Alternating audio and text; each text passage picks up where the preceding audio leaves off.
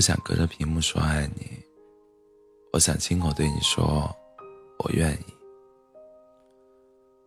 在遇到他之前，我根本没想到我会接受异地恋。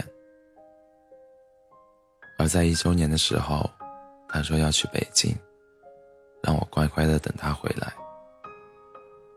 送机的时候，他哭了。一个大男人，竟然在大庭广众下，哭得像个小孩子，却又那样用力的抱着我，像小孩紧紧的抱住自己的玩具，生怕被抢走那样。我知道，从分开的那一刻起，所有看似简单的事情，都会变得没那么简单。我知道，异地恋会分手的概率是百分之九十九。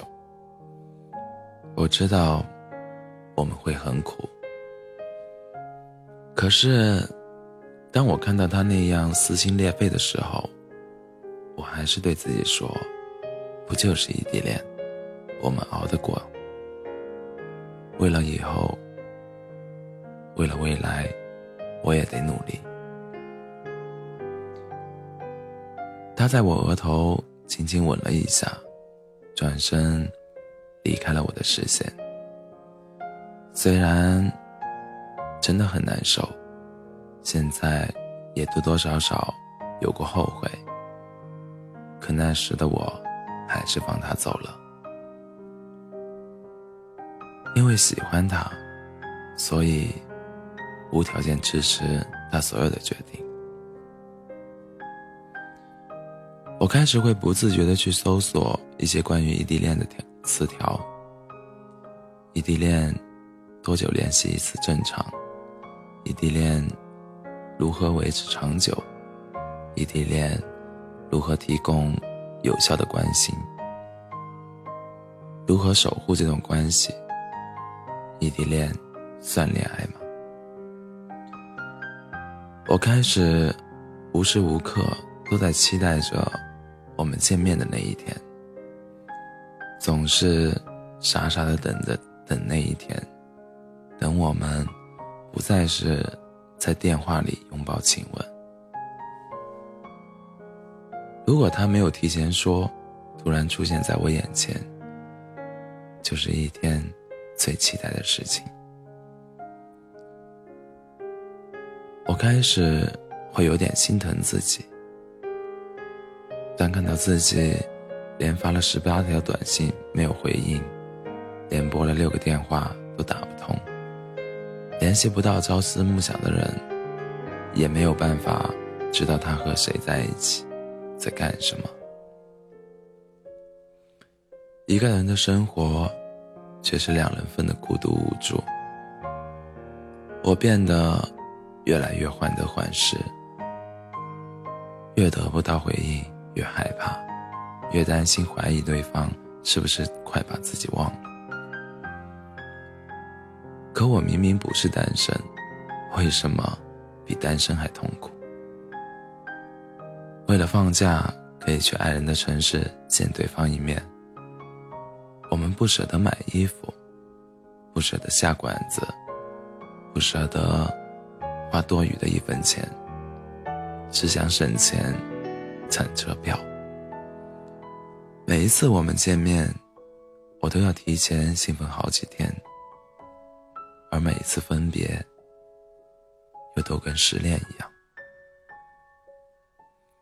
无论是吃饭，还是看电影，无论去干什么，我都只想牵着他的手，就很安静的靠着他，袒搂的迷恋着熟悉又陌生的味道。我把无数次问他可不可以别走了，连同我不想再分开的欲望，咽回喉咙，埋在心底。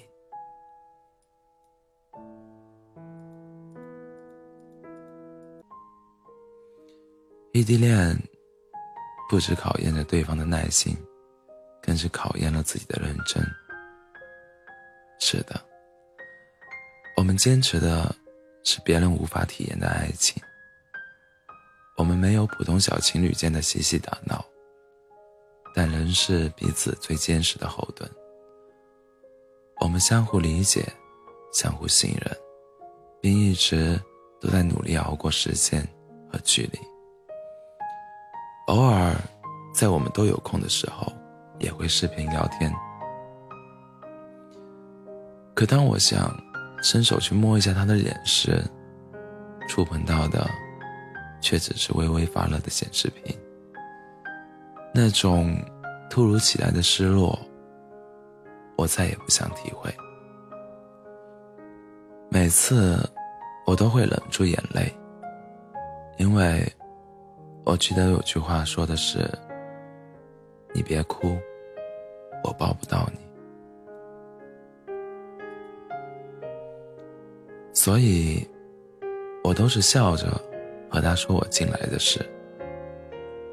可后来聊天的时间越来越少，有时突然某一方有事，便草草结束了聊天。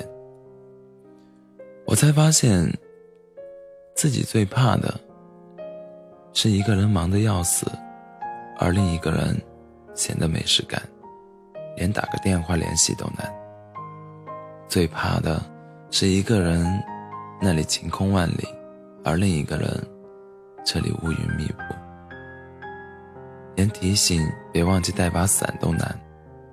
最怕的是想给对方一个拥抱的时候，却只能发出一个表情，连表达自己的心疼都难。文字对于我们来说，终究是有点苍白。异地恋就像是一个透明的罐子，两个人相互看得到、听得到，可是就是触及不到。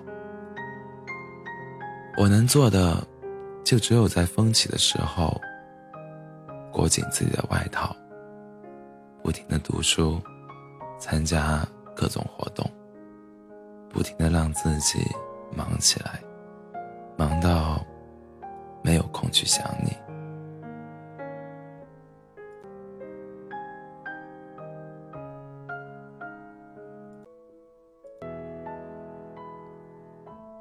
我想变成更好的自己，只希望在以后能够以最不容置疑的姿态站在他身边。虽然。现在分开多一点，为了往后的一辈子，我愿意，我愿意陪你吃异地所有的苦，只要往后我们能够幸福，因为是你，所以